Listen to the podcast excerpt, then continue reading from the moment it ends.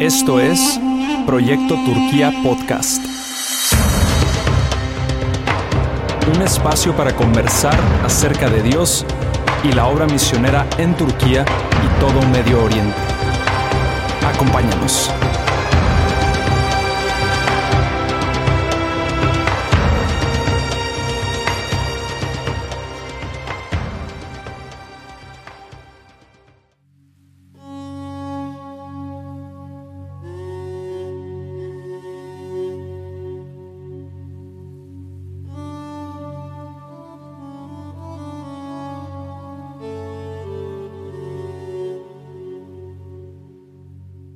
Bienvenidos a Proyecto Turquía Podcast.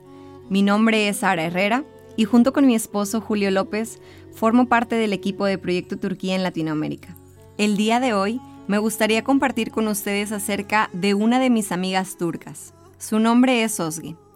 Ella proviene de una familia musulmana. Conoció el Evangelio de pequeña a través de uno de sus hermanos que ya había llegado a la fe y fue a sus 14 años, tras un tiempo en búsqueda de la verdad, que decidió seguir a Jesús. Ahora, durante su juventud, ha experimentado lo que es sufrir por el Evangelio. En ocasiones ella ha tenido que asistir a la iglesia secretamente y muchas veces debe ocultar su Biblia en casa para que no la destruyan.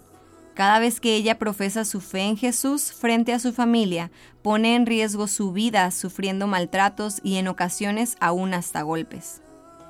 Para Osge no fue fácil comenzar su caminar con Cristo.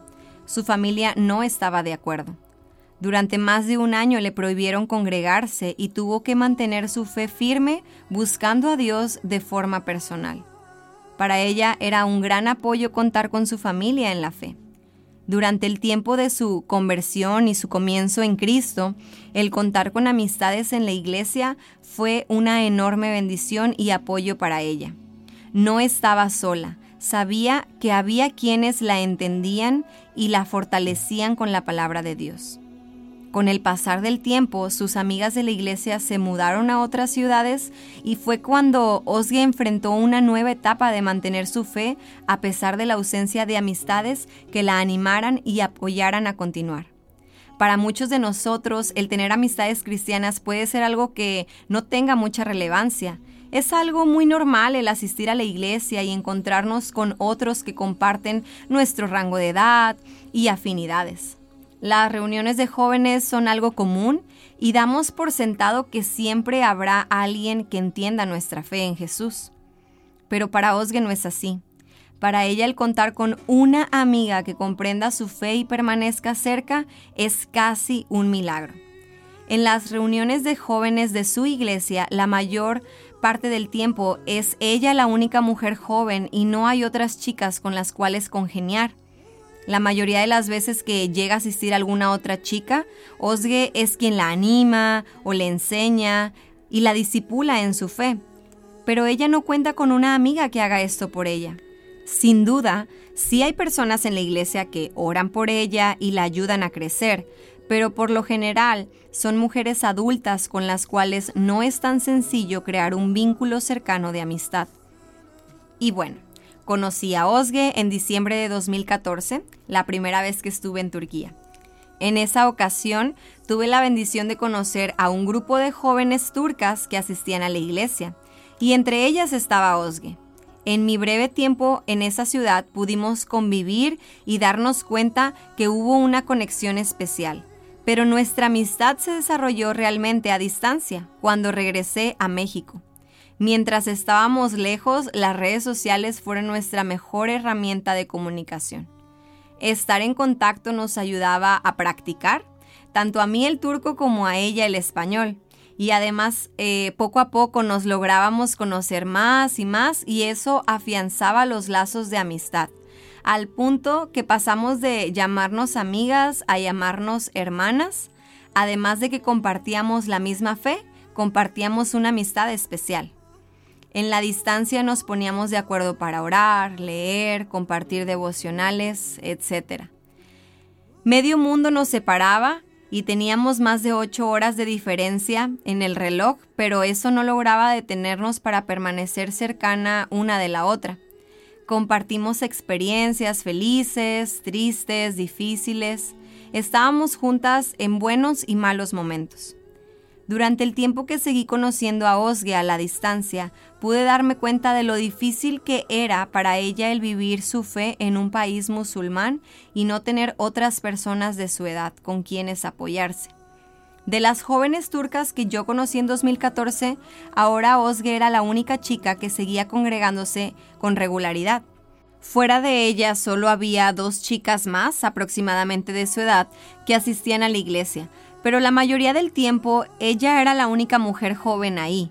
Una de las otras chicas solo asistía ocasionalmente y la otra vivía y estudiaba en otra ciudad, así que solo regresaba a la iglesia en tiempo de vacaciones. Para Osge, el tener una amiga a la distancia con quien poder orar, platicar, llorar y reír era un gran apoyo en su fe.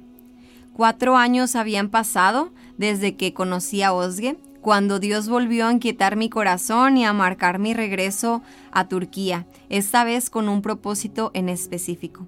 Había muchas razones por las cuales yo quería regresar a Turquía, por ejemplo, pues quería visitar a los pastores en Adana, volver a pasar tiempo en la iglesia sirviendo, apoyando en todo lo que se pudiera, conocer las otras iglesias eh, que se estaban formando, pero en especial yo quería volver pues para ver a mi amiga. Dios me había dado un mensaje para ella y debía entregárselo en persona. En 2018 le creí a Dios y comenzó la aventura de regreso a Turquía. En agosto del mismo año llegué a Dana y pude ver a mi hermana Osge. Por cierto, este capítulo se llama Mi hermana, Kız Kardashim. Y eso es algo muy especial porque puedo ahora decir que realmente tengo una hermana en Turquía. Seguimos. Fue un momento sin palabras, el volver a verla, el estar de pie uno frente a la otra, poder abrazarnos y reír juntas era un milagro. Pasé un mes en Turquía tratando de aprovechar al máximo el tiempo que podíamos estar juntas. Y uno de esos días salimos a pasear y decidimos sentarnos a comer algo.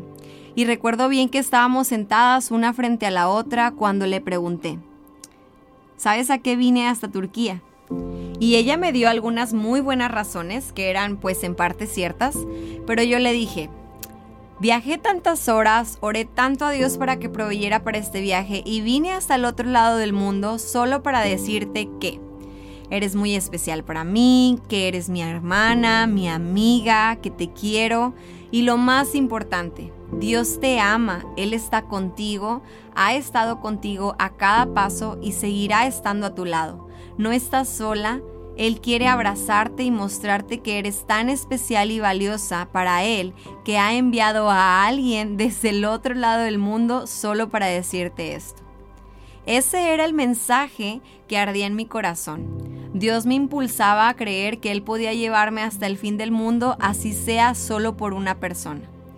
Dios hablaba a mi vida haciéndome ver la lucha que tienen muchos de nuestros hermanos que viven en países peligrosos donde el cristianismo es escaso, donde no hay muchos creyentes con los cuales poder compartir su fe, donde no hay otras personas de su edad o en su contexto que los entiendan, que los escuchen, que los abracen, que los apoyen en oración o con un abrazo cuando es necesario. Dios quería hacerle ver a Ozge que ella no estaba sola, que tenía una familia en la fe más allá de Turquía, alrededor del mundo, aún hasta el otro lado del mundo. Dios quería mostrarle que era amada por Él y que Él usaría todos los medios necesarios para dejarle eso en claro. Aun si eso requería enviar a alguien desde el otro lado del mundo solo para írselo a decir. Es todo un reto lo que tienen que experimentar muchos de nuestros hermanos en la fe. La soledad, el desánimo y la depresión son grandes gigantes que deben enfrentar al vivir el cristianismo en lugares donde es difícil extender el Evangelio, no teniendo otros con los cuales crecer en la fe. Algunos de ellos están en lugares donde no hay ningún otro cristiano en su comunidad o en toda la ciudad, Hay otros que no tienen ninguna iglesia a la cual asistir. No cuentan con la bendición de un buen pastor que pueda estar constantemente orando por ellos y ayudándoles a entender las escrituras. Algunos otros como Osge tienen la bendición de tener una iglesia y fieles pastores que son como padres espirituales para los creyentes que se desviven por invertir su vida entera en el crecimiento en la fe de sus miembros, pero que carecen de amistades que les apoyen, que los acompañen en el caminar con Cristo y los fortalezcan. Tener amigos era algo muy importante para Jesús.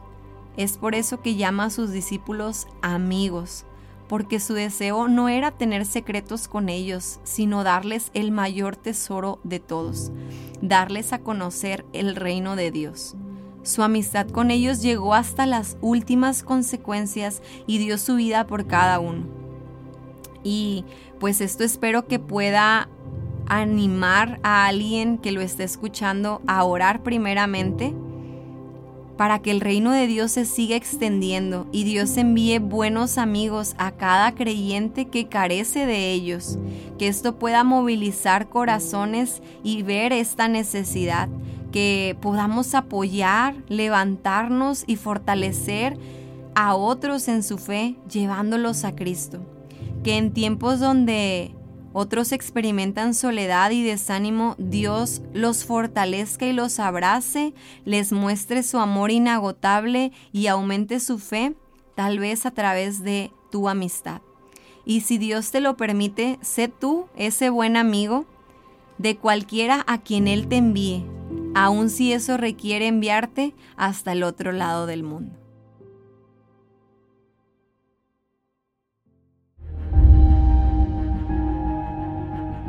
Esta generación de cristianos es responsable por esta generación de almas. La iglesia que no está involucrada en misiones no está completa. No existe ningún país cerrado, siempre y cuando se esté dispuesto de entrar y no regresar. Jesús dijo, id.